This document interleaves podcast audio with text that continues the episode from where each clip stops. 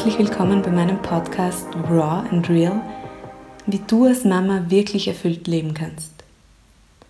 Mein Name ist Ruth, ich bin Gründerin des Mastermom Coaching Programms für Mütter und ich freue mich sehr, dass du heute hier bist. Auf diesem Podcast geht es um dich und wie du mit viel Leichtigkeit und Energie Mama sein kannst.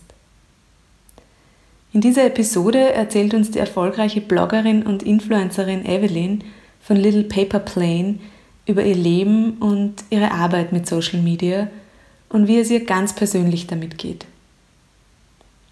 Evelyn gibt dir einen sehr offenen Einblick in den Alltag als Instagram-Influencerin. Sie beschreibt, wie sie mit dieser Verantwortung umgeht und erzählt auch, wie Mom-Shaming schon sie selbst betroffen hat und wie sie damit ging. Was sie anders machen würde, wenn sie die Zeit als Mama nochmal zurückdrehen könnte. Und warum sie der Meinung ist, dass jede Mama sich ihren Tribe, also ihre Gruppe Gleichgesinnter suchen sollte das erfährst du auch in dieser Episode. Und wenn du manchmal das Gefühl hast, dass die Instagram-Welt dich vor lauter Perfektion nur noch stresst und dir selbst Druck bereitet, dann hör dir heute unbedingt dieses sehr ehrliche Interview von Evelyn an. So richtig raw and real. Alle Infos zu Evelyn, zu ihrem Blog Little Paper Plane und im Instagram-Account findest du natürlich wie immer in den Show Notes. Und ich freue mich, wenn du mir auf Facebook oder Instagram deine Gedanken zu dieser Episode mitgeben magst. Schön, dass du da bist. Deine Mastermam, Ruth. Also herzlich willkommen nochmal, Evelyn. Schön, dass du da bist. Ähm, live aus München noch dabei bist, oder? Ja, genau. Danke. Danke für die Einladung. Ähm, Evelyn, du bist selbst Mama von, von äh, zwei Kindern, du bist Bloggerin. Magst du uns einfach mal ein bisschen was über dich erzählen, was du machst, was du tust, wie du überhaupt zum Bloggen gekommen bist? Mm, ja, also bloggen tue ich schon seit zehn Jahren, unfassbarerweise. Äh, früher war es so ein ähm, Fashion- und Lifestyle-Blog. ganz, ganz früher. Ähm, ich habe dann in, äh, bei einem Magazin gearbeitet in Wien äh, ein paar Jahre lang und dann, wo ich, wo ich äh, meine Tochter bekommen habe, äh, seither arbeite ich freiberuflich als Redakteurin und habe in der Schwangerschaft einfach gemerkt, dass irgendwie alle Blogs so, so rosarot und ähm, perfekt sind und äh, alles irgendwie sehr konzentriert auf die Erziehung ist und auf die Kinder, denn sobald man Kinder hat, muss sich alles um die Kinder drehen. Und die wollte einfach äh, was ins Leben rufen, wo einfach die Frau im Mittelpunkt steht nach diesem, nach diesem neuen Event, nach diesem Muttersein einfach. Mhm. Genau, das war so mein Ziel dahinter. Und das habe ich jetzt seit ja, dreieinhalb Jahren mittlerweile. Und du hast inzwischen nochmal ein Kind bekommen, ne? Also du hast genau. Ganz nebenbei. Ganz nebenbei, wie wir das halt machen als Mütter. Ja. Genau, genau. Eben der kleine Louis wird im Oktober 1 schon. Wow. Und erzähl uns mal, wie war denn dein Einstieg als Mama? Ähm, schwierig, würde ich jetzt sagen. Es war jetzt nicht irgendwas, wo ich das Gefühl habe, ähm, ich als Frau sozusagen bin da dafür super gemacht dafür, keine Ahnung, obwohl ich extrem kinderlieb bin und war immer schon. Das war irgendwie immer ein Wunsch von mir, Kinder zu haben, aber dann, wo ich selbst ein Kind hatte, war es schon schwierig. Es war jetzt nicht so, dass ich mir in dem Moment gedacht habe, ähm, oh, that's it. Es war wirklich dieses, äh, es war voll ein Prozess für mich, ähm, einfach zu akzeptieren, auch ein bisschen, dass man nicht mehr an erster Stelle steht, auch wenn es voll blöd klingt, aber ich glaube, mhm. so geht es auch vielen Frauen einfach, dass äh, auch wenn's, wenn man müde ist und so, dass man einfach nicht liegen bleiben kann, weil man muss jetzt sich um jemanden kümmern. Das ist schon, das ist schon anstrengend gewesen am Anfang und äh, war echt äh, auch mit viel äh, Anstrengung und viel ähm, Frust verbunden am Anfang, würde ich sagen. War das für dich, äh, hast du dich eingeschränkt gefühlt in deinem, in deinem Sein irgendwie auch? Ähm, ja, aber ich wollte es mir nicht eingestehen, im, im Sinne von, auch, ich habe ja damals schon geblockt und habe immer geschrieben, äh, ich, ich, bin immer noch ich, nur halt mit Kind. Äh, und äh, ich stehe ja nach wie vor dazu, weil das war in dem Moment, dass ich sie empfunden habe. Aber die Tatsache war halt auch die, dass ich durch die Kinder mir halt sehr verändert habe irgendwo. Ähm, und ich war, ich habe mich schon oft irgendwie auch durch das ganze Gestille danach, habe ich oft das Gefühl gehabt, ich muss jetzt einfach physisch da sein, weil sonst funktioniert alles nicht mehr. Und das ist schon irgendwo eine Einschränkung, die jetzt, wenn ich es mal so laut ausspricht, dann denkt man, wow, das ist ja voll egoistisch, aber ähm, für mich persönlich war das schon manchmal sehr, sehr zart, würde ich sagen. Wenn du, wenn du so zurückschaust, diese Jahre, bevor du oder seitdem du Mama bist, was an dir oder wie hast du dich am meisten verändert? Ähm, naja, also ich glaube, krasse Veränderungen, es gibt eher Veränderungen in, in der ganzen, also im, im, im Alltag halt gibt es Veränderungen. Ich, mich selber, ich glaube, ich bin ein bisschen geduldiger geworden, das war ich gar nicht. Und vielleicht auch irgendwo ein bisschen fauler, weil, äh, weil ich abends dann nach Kinder und Arbeit und hin und her habe ich jetzt nicht Lust, noch, äh, noch die Welt in Stücke zu reißen. es, es passiert ab und zu, dass ich mal was mache abends, aber ganz selten. Und eben, ich bin, ich würde sagen, ich bin ein bisschen gemütlicher geworden einfach. Mhm. Nicht mehr so draufgängerisch. Und stört dir das oder ist das, ist, fühlt sich das okay an mittlerweile? Ähm, es fühlt sich eigentlich recht okay an. Was, man, was mir jetzt voll abgeht, ist einfach momentan halt die Zeit mit meinem Mann. Das ist, glaube ich, echt eine krasse Veränderung in einem in einer Beziehung, wenn ein Kind rein geboren wird, wenn dann zwei Kinder reingeboren werden, ist dann schon, äh, also die Zeit mit dem Partner fehlt einen und das hat ja auch zu einem, also zu, wir waren ja sieben Jahre zusammengekommen haben, das war schon ein großer Teil meines Lebens davor, bevor wir Kinder hatten. Aber das, es passt halt irgendwie, weil wir halt auch wissen, es wird nicht immer so sein. Und wenn's, wenn wir es dann immer haben, dann werden wir es dann vermissen, vermutlich so geht es, glaube ich, echt ganz vielen von uns, ja, dieses, dieses ja, ja, Mutter sein, einerseits annehmen, was ist, ja, ähm, und da voll da sein und in dem Moment leben und auf der anderen Seite trotzdem spüren, hey, es gibt Dinge, ähm, die fehlen mir vielleicht oder die vermisst ich vielleicht und und auch irgendwann mal zu akzeptieren, dass es okay ist, dass beides sein kann. Also für mich war das, ähm, oder ist es immer noch die, die Herausforderung, dass es einfach dass das beides nebeneinander so existieren darf. Ja? Genau, ja. Ja, das ist schon wichtig, dass man nicht immer, dass, also dass man nicht irgendwie ungeduldig ist, dass irgendwas vorbei ist, einfach nur aus, aus Frust oder aus Ärgernis oder aus, äh, keine Ahnung. Gibt es irgendwas, was du komplett anders machen würdest, wenn du jetzt nochmal die Zeit zurückdrehen könntest? Ja, also ich habe relativ jung Kinder bekommen, würde ich mal sagen. Also, ich meine, ich war jetzt nicht jung, aber ich habe halt studiert und dann gearbeitet und ganz viele, mit denen ich halt gearbeitet habe oder die haben halt noch lange nicht an Kinder gedacht oder haben immer noch keine.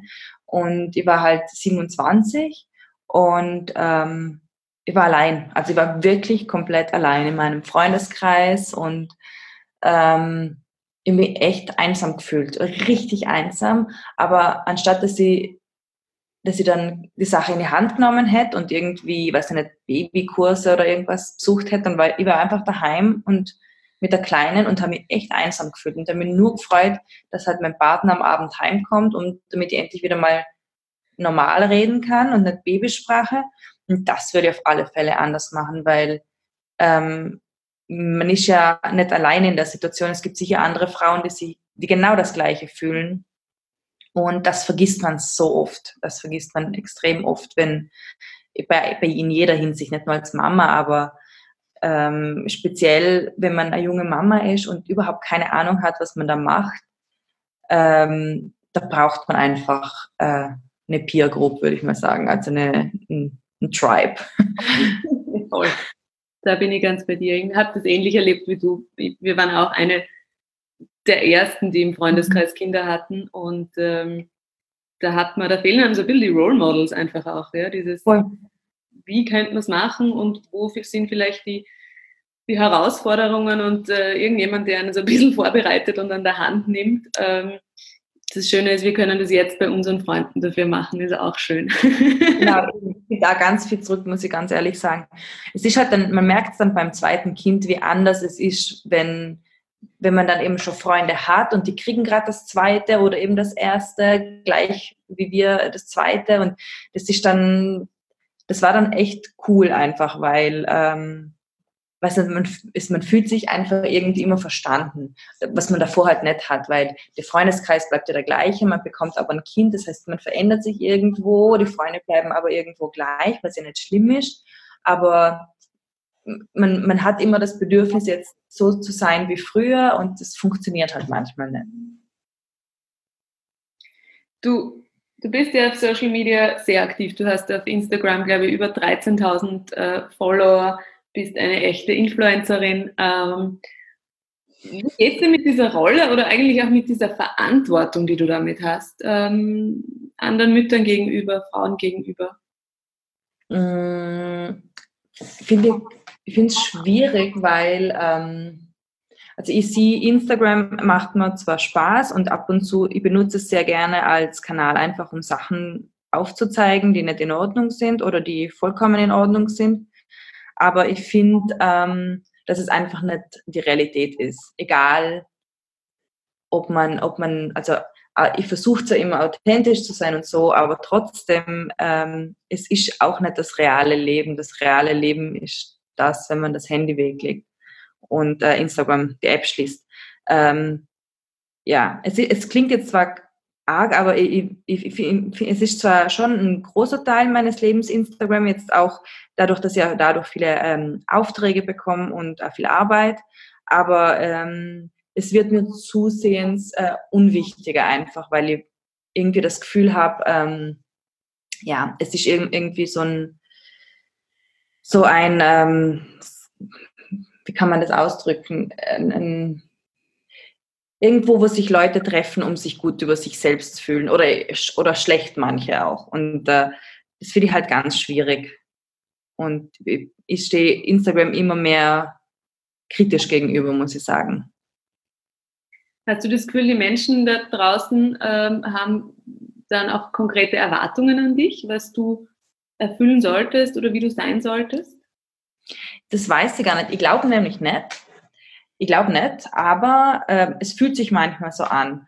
Und das hat der Zeit gegeben, da habe ich wirklich jeden Tag regelmäßig gepostet und habe versucht halt mega diepe Texte zu schreiben und äh, super extra noch eine Spur authentischer zu sein. Ähm, aber es hat so viel Zeit gefressen, so viel Zeit gefressen, das kann man sich gar nicht vorstellen. Äh, da sitzt man halt jede, jede jeden Tag anderthalb Stunden auf Instagram äh, rum und, und textet und editiert Bilder und so weiter. Und das sind halt in der Woche, sagen wir mal, acht, neun Stunden Instagram. Das muss man sich mal vorstellen. Mhm. Und, äh, und da hat man die Fotos noch gar nicht gemacht. Ähm, es war, also, ich weiß nicht, ich habe erwart, ich das Gefühl gehabt, dass sich Leute von mir jeden Tag frischen Content erwarten, aber ich mache das jetzt einfach nicht mehr. Wenn mir was einfällt oder wenn mir was wichtig ist, dann poste es. Aber ich bin keine Reality-Show. Ähm, ich, ich, ich habe äh, zwar eine, eine, Stimme und ich finde das voll cool und äh, ich finde es voll cool, wenn es Sachen gibt, die man aufzeigen sollte oder wenn es äh, wenn es Themen sind, die mich beschäftigen, auch eine Community zu haben, wo, wo ich weiß, okay, das sind äh, halbwegs gleichgesinnte Leute, aber es ist halt nicht das wahre Leben. Es ist einfach nicht das wahre Leben.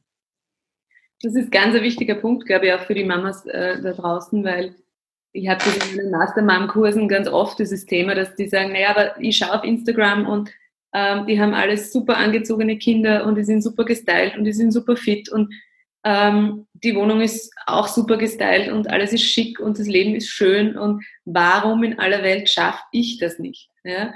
Also die sich dann wirklich so ein bisschen als, als Versagerin fühlen, ähm, das nicht hinzukriegen, wo es doch offensichtlich jeder hinkriegt. Ja? Was kannst du diesen Mamas da draußen sagen?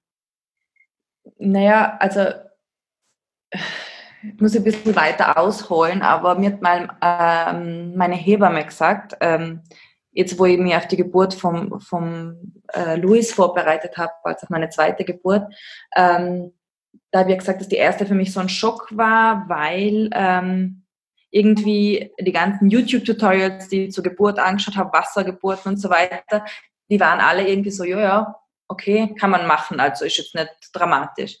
Und meine Hebamme hat mir damals gesagt, niemand wird etwas ins Internet stellen, wenn es die Leute nicht sehen wollen. Also im Sinne von, ähm, wenn ich was ins Internet stelle, dann will ich mich halt dadurch ein bisschen profilieren. Ähm, und genauso ist es eigentlich bei Instagram, finde ich. Viele Leute oder viele Accounts ähm, zeichnen sich einfach dadurch aus, dass sie perfekt sind. Das äh, ist immer, also auch wenn man den Feed dann anschaut, das ist alles super weiß, super clean, alles farblich abgestimmt. Die Kinder sind immer schön angezogen eben und frisiert hin und her. Ähm, aber das ist ja der, den Ausschnitt, den man ja zeigen will. Mhm. Was dahinter passiert ist oder was davor passiert ist, vielleicht hat man vor dem Foto voll den Zoff gehabt, weil ähm, weil man eben nicht so gestanden ist, wie man hätte stehen sollen. Und äh, vielleicht ist die andere Ecke da hinten, wo nicht fotografiert wurde, voll die Chaos-Ecke. Ähm, das ist einfach ein mini, mini, mini Ausschnitt äh, der Realität. Also man kann es gar nicht mehr als Realität bezeichnen, weil es ist alles gesteuert, es ist alles 15 Filter drüber kaut und äh, das weggeschnitten, was, was nicht ins Bild gehört. Und man kann sich's anschauen, aber es ist sicherlich nicht eine Reality-Show. Es ist einfach nur created, äh, sagt man, curated Content und mehr nicht.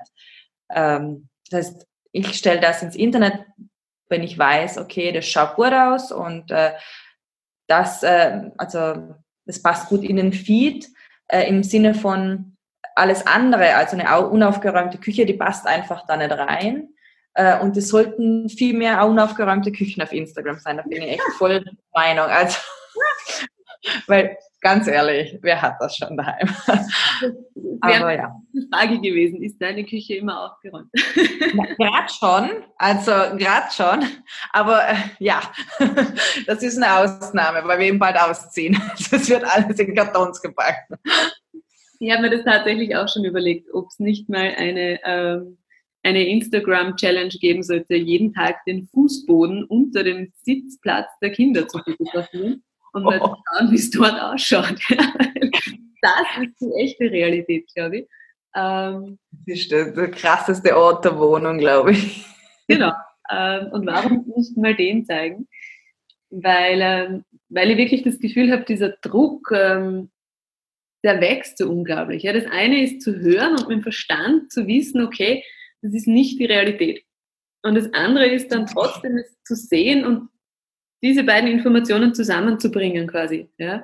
Zu sagen, okay, das, da gibt es den Teil in meinem Gehirn, der weiß, das ist jetzt nicht echt, aber ich schaue es mir an und es löst trotzdem eine Emotion in mir aus. Ja? Ähm, das finde ich diese unglaubliche Herausforderung dabei. Wie, wie gehst du selbst damit um? Wie konsumierst du denn in Social Media? Also ich muss sagen, ich konsumiere eigentlich jetzt nicht so krass viel. Und wenn, dann sind das meistens Accounts, wo ich auch, ähm, wo ich auch das Gefühl habe, dass sie so ähnlich sind wie ich, also im Sinne von ähm, natürlich, äh, also nicht natürlich, aber es sind halt oft schöne Bilder, aber mit äh, auch schönen Texten dazu. Und das ist mir halt voll wichtig. Ähm, ansonsten, man, dadurch, dass ich jetzt selbst einen Instagram-Account habe, der okay läuft, würde ich sagen, habe ich auch eine Ahnung, wie, ähm, wie das Ganze so tickt, also dass dahinter nicht alles perfekt ist. Aber ich kenne durchaus Leute, äh, auch aus meinem Freundeskreis, die mir ganz oft gesagt haben, ähm, wie machen das die anderen, also die ganzen perfekten Mamas damals, wo ich noch schwanger war oder halt wo, ähm, wo ich, wo die kleine, also die große mittlerweile noch klein war. Und das war auch für mich ein Auslöser, einfach ein bisschen realer zu sein. Jetzt mit Bildern finde ich, jetzt bin ich nicht super authentisch, weil ich mache auch, auch schöne, also schöne, klingt jetzt voll eingebildet, aber ich mache normale Bilder, würde ich sagen. Es ist jetzt nicht, ähm, sind das keine Chaosbilder, aber bei mir geht es ja nicht primär darum, äh, dass es, dass äh, also dass die Kinder viel Chaos verursachen. Bei mir am Blog geht es halt eher so darum, dass man ähm, sich selbst als Frau einfach mit ihren Bedürfnissen im Mittelpunkt steht und äh, stellt. Und ähm, genau, also ich habe, also ich weiß, dass das, was man auf Instagram sieht, einfach nicht real ist, sozusagen, würde ich mal so hinstellen. Und das ist einfach jetzt ein Druck, der da ist, der jetzt da ist. Äh, man muss aber halt auch bedenken, dass vor 50 Jahren äh, einen anderen Druck, ein anderer Druck auf uns Müttern gelastet hat. Also jetzt ist es vielleicht diese ganze, das ganze Social Media Gedöns, aber vor 50 Jahren war es halt die Schwiegermama oder die Nachbarin oder irgendwer anderes. Also ich glaube, ich hoffe, dass irgendwann mal Mütter frei von den ganzen Zwängen und vom ganzen Druck sind, aber ich stelle mir es halt auch schwierig vor, weil äh, es immer Druck von anderen Seiten gibt, finde ich. Und das wird es auch in Zukunft geben, schätze ich mal. Vor allem, weil es auch so eine, ein Aspekt ist, dieser, dieses Muttersein, ähm, der halt irgendwo alle, aber doch auch niemanden dann betrifft. Es ist etwas, das uns alle verbindet, aber trotzdem sind wir alle anders und das wird halt ganz oft vergessen. Mhm. Ja, dieses, dieses, dieses Einzigartigsein, sage ich dazu immer. Also jede von uns ist irgendwie einzigartig und trotzdem gibt es dieses Verbindungsglied. Ja? Mhm. Ähm, umso weniger kann ich für mich persönlich nachvollziehen, das ganze Thema Mom-Shaming. Ja? Also mhm. ähm, andere klein zu machen, andere ähm, runterzumachen, sie zu bewerten, abzuwerten, ähm, um entweder selbst besser dazustehen oder warum auch immer es passiert. Hast du selbst damit Erfahrung? Also ist dir das passiert auch oder ja, also es passiert, glaube ich, ist allen von uns mindestens einmal passiert. Und wenn es Kleinigkeiten sind. Äh, also oft halt in, in, Wien damals ist mir ganz oft passiert, dass äh, die Kleine, wenn sie keine Mütze aufgehabt hat, haben ältere Frauen angefangen halt sich darüber aufzuregen, dass die Kleine keine Mütze aufhat. Und man ganz ehrlich, jedes zehn Monate alte Baby reißt sich die Mütze vom Kopf bei der ersten Gelegenheit. Es sind halt so Sachen, wo in dem Moment ähm, denkt man sich, boah, wie kann sie das? Und danach irgendwo bohrt sich aber trotzdem tief in dich hinein und du fängst vielleicht manchmal sogar an, an dir selbst zu zweifeln. Okay, dann müssen wir vielleicht eine Mütze kaufen, die unten zuzubinden geht oder irgendwo so Kleinigkeiten. Und Mom-Shaming hat ja voll viele Facetten. Es fängt ja bei so kleinen Sachen an.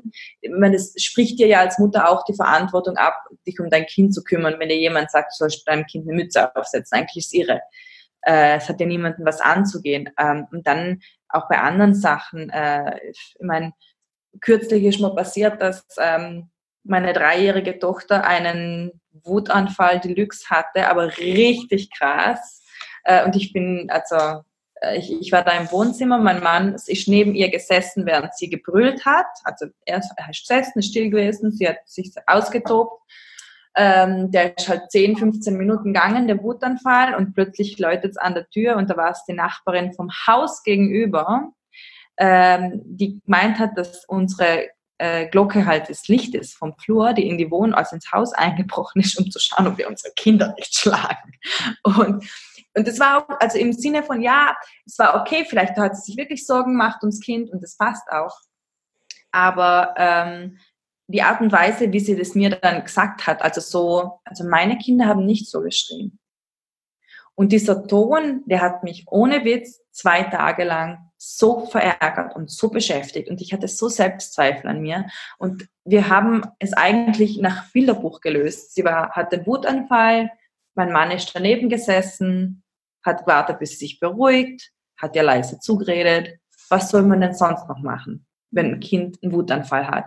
Und wenn die dann herkommt und mir die Verantwortung dafür, also so, es war halt so, ja, ich habe auch Kinder, aber bei mir war das halt nicht so. Und ich habe mir einfach nur gedacht, okay, was willst du jetzt von mir hören? Eine Entschuldigung, dass mein Kind zehn Minuten brüllt und das einmal jede vier, vier fünf Monate passiert. Ich, ich, es war halt, ähm, das war für mich das krasseste an Mom-Shaming, was ich bis jetzt erlebt habe, muss ich sagen, weil ich mir dann auch gedacht habe, wenn jetzt mein Mann die Tür aufgemacht hätte, hätte sie ihm das auch gesagt? Mhm.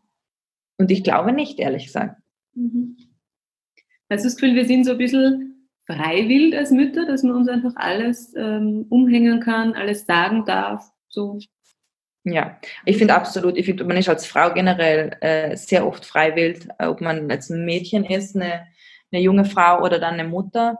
Ähm, und das ist halt voll schwierig, weil vor allem, ich denke mal immer andere Frauen und andere Mütter.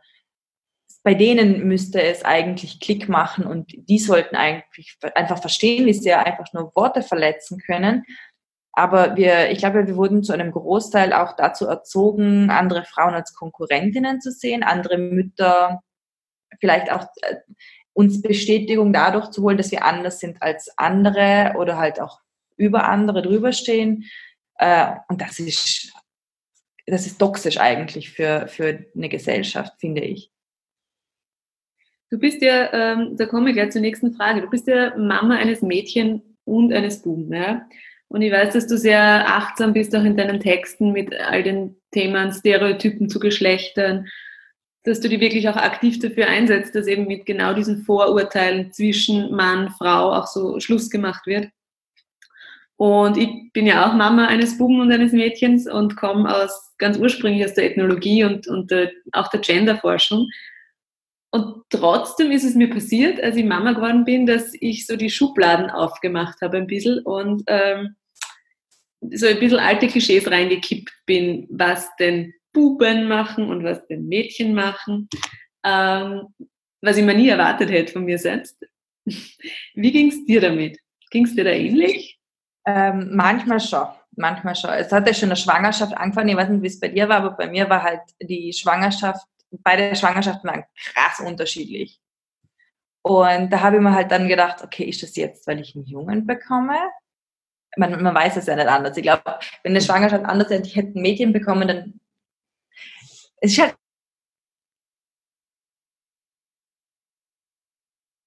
im Alltag ähm, Sachen zu vermeiden im Sinne von ähm, zu sagen, hey du kleine Prinzessin oder äh, so ein schönes Kleid oder oh, die Frisur macht dich jetzt so hübsch zu meiner Tochter.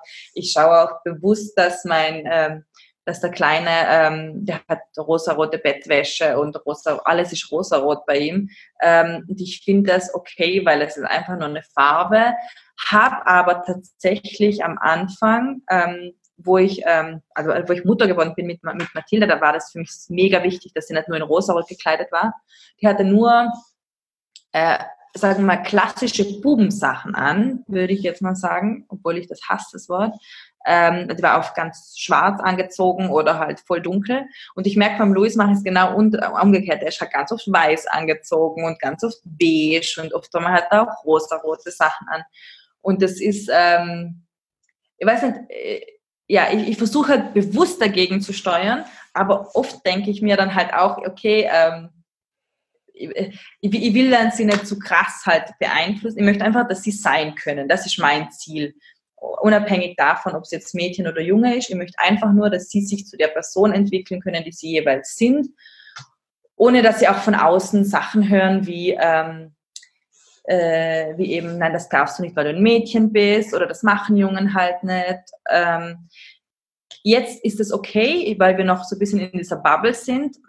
Meine Befürchtung ist das dann, dass sich das dann später, wenn sie den Kindergartenplatz endlich findet und in den Kindergarten geht, ähm, dass dann einfach auch von außen viel äh, beeinflusst wird. Was, was ja klar ist, wir sind alle durch unsere Umwelt genauso beeinflusst wie durch unser Sein, aber ähm, das ist so ein bisschen meine Befürchtung, die ich jetzt habe, dass ich, ich, man, ich kann auf alle Fälle den Baustein oder die, den Baust die Bausteine dafür legen und dann auch äh, versuchen, ein bisschen dagegen steuern, aber ja, ich, ich reagiere dann immer ein bisschen allergisch, wenn, wenn sie dann mit, äh, mit Verwandten ist und dann Prinzessin spielen will mit mir und aber ich will ihr das dann auch nicht verbieten, weißt du. Also es ist ganz, ganz schwierig, finde ich.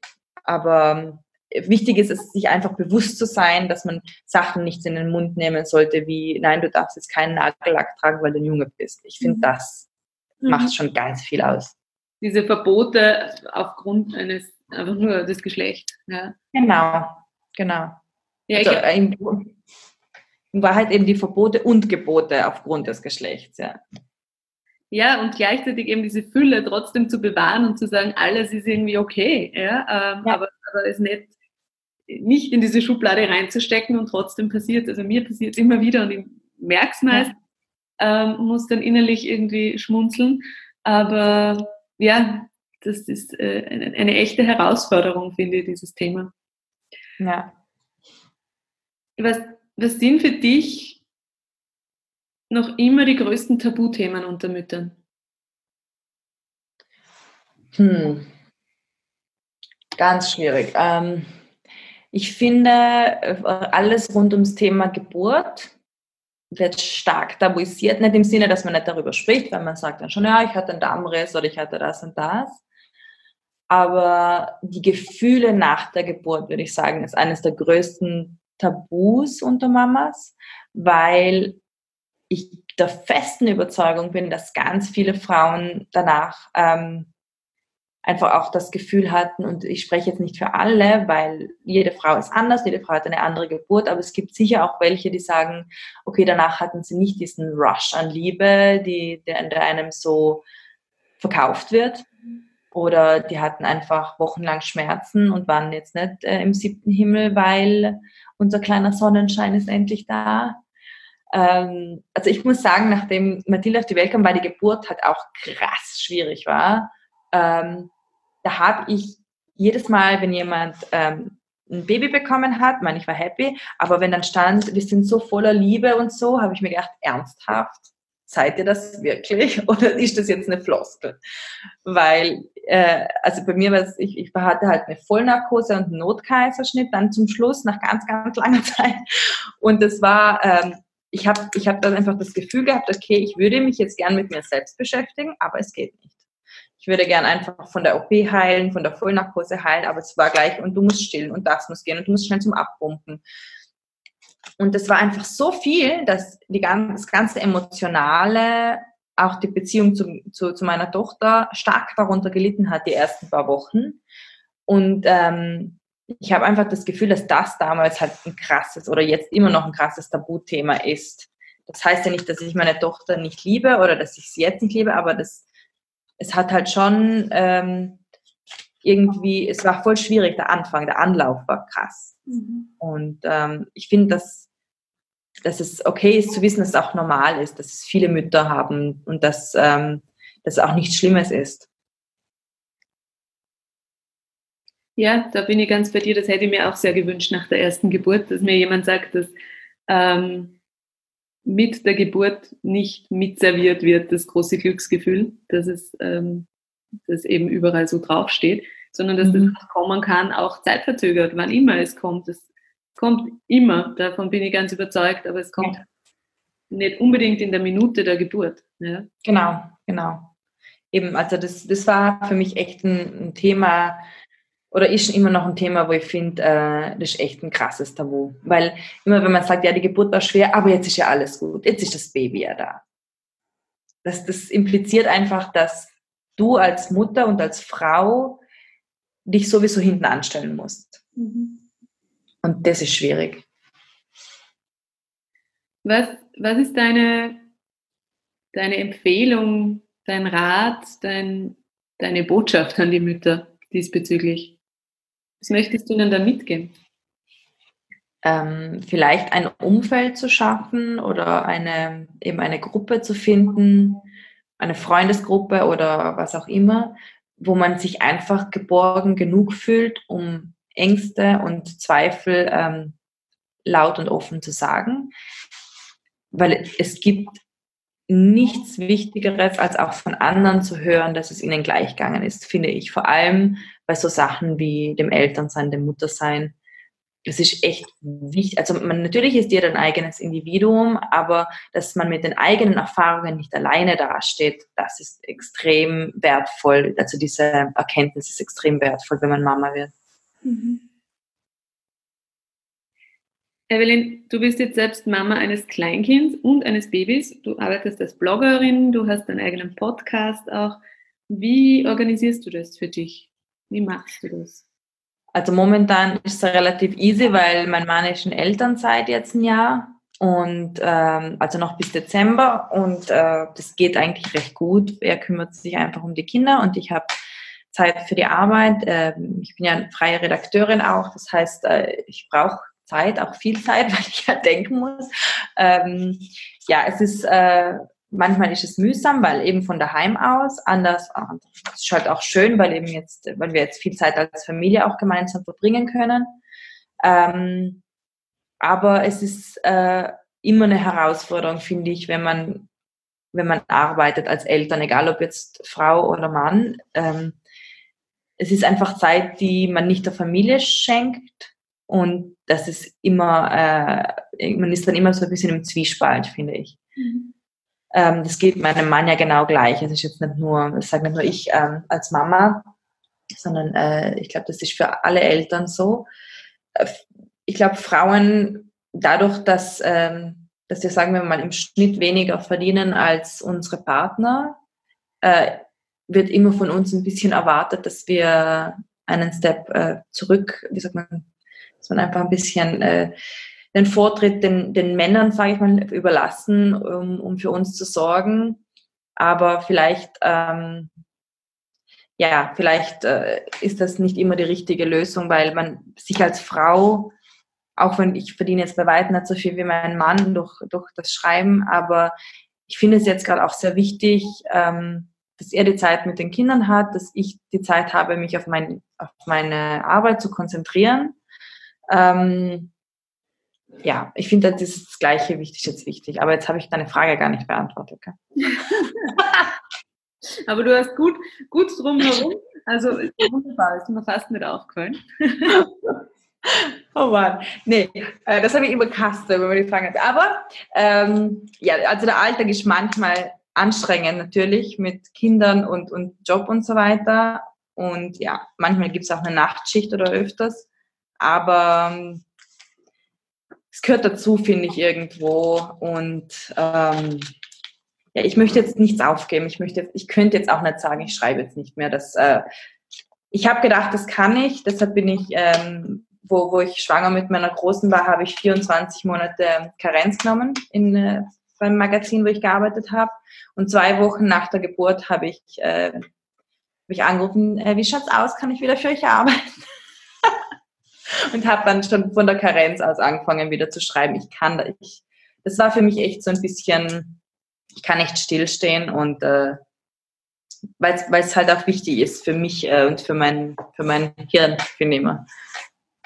Ja, und ich finde, das ist, also mir geht es mir geht's da ähnlich. Für mich ist meine Arbeit einfach eine irrsinnige Kraftquelle tatsächlich auch. Mhm. Also das ähm, macht mir irgendwie komplett. Und wenn ich diesen Teil aufgeben würde, dann wäre da eine Art Loch.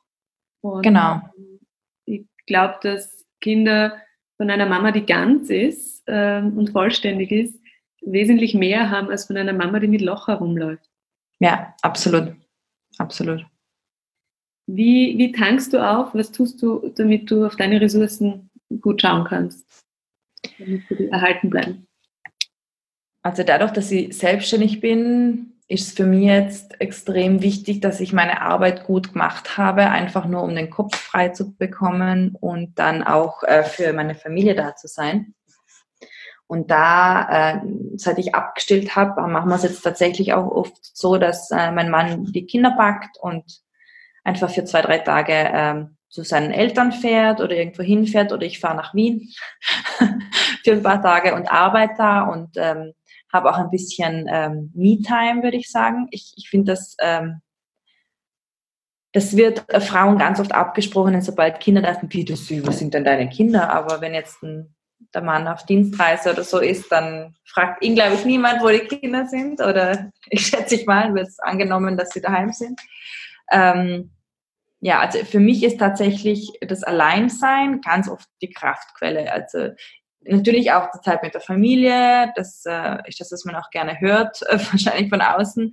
Aber ähm, ich brauche dann wirklich auch äh, Zeit nur für mich, alleine um zu arbeiten. Also ich, wenn, wenn sie jetzt weg sind, dann arbeite ich echt auch rund um die Uhr. Ähm, aber ich brauche das, das eben, das gehört zu mir, das, das ist dann eben mein Lochfüller oder Lückenfüller, wie du jetzt gerade so schön gesagt hast. Und dann, dann kann ich auch wieder, also dann bin ich auch für sie mehr da. Ähm, Gibt es irgendwas, was du loswerden magst, was du da lassen magst für die Mamas? Oder auch die Papas, klarerweise. Hm. naja, vor allem voran, vielleicht gerade weil wir wieder, weil wir über Instagram geredet haben, dass, ähm, dass es wichtig ist zu verstehen, dass jeder ein bisschen seine eigene Realität hat und sein eigenes äh, Leben und dass wir nicht so sein müssen wie andere oder wie, wie wir es bei anderen sehen. Und das ist, glaube ich, sehr wichtig, weil ähm, wir waren vor der Geburt unserer Kinder erpicht darauf, Individuen zu sein und sollten es danach auch noch sein. Mhm. Schön. Eine schöne Botschaft. Ähm, das Schöne an Instagram, trotz der Gefahren, die es birgt, ist, dass ich Frauen ähm, gefunden und kennengelernt habe. Und das freut mich schon sehr. Danke und kann ich nur zurückgeben. Ob wir uns in Wien tatsächlich über den Weg gelaufen wären, so sind wir es. Ähm, und ich mag dein, ich mag deinen Blog, ich mag deinen Podcast total gern weil du für mich sowas wirklich Authentisches auch hast. Und ähm, deswegen deine Arbeit, dein ähm, Instagram-Account, das wird alles in den Show Notes verlinkt, damit man dich auch gut findet. Und ich empfehle jeder Mama da wirklich auch mal reinzulesen, mit dem neuen Hintergrundwissen, dass deine Küche nicht immer aufgeräumt ist. Gar nicht. Es ist sogar in meinen Highlights drinnen. Also. Also da unbedingt reinschauen. Und ähm, ja, ich bedanke mich ganz, ganz herzlich für deine Zeit, Evelyn, und dass du so offen ähm, deine Story auch geteilt hast mit uns. Ja, danke dir, Ruth, danke.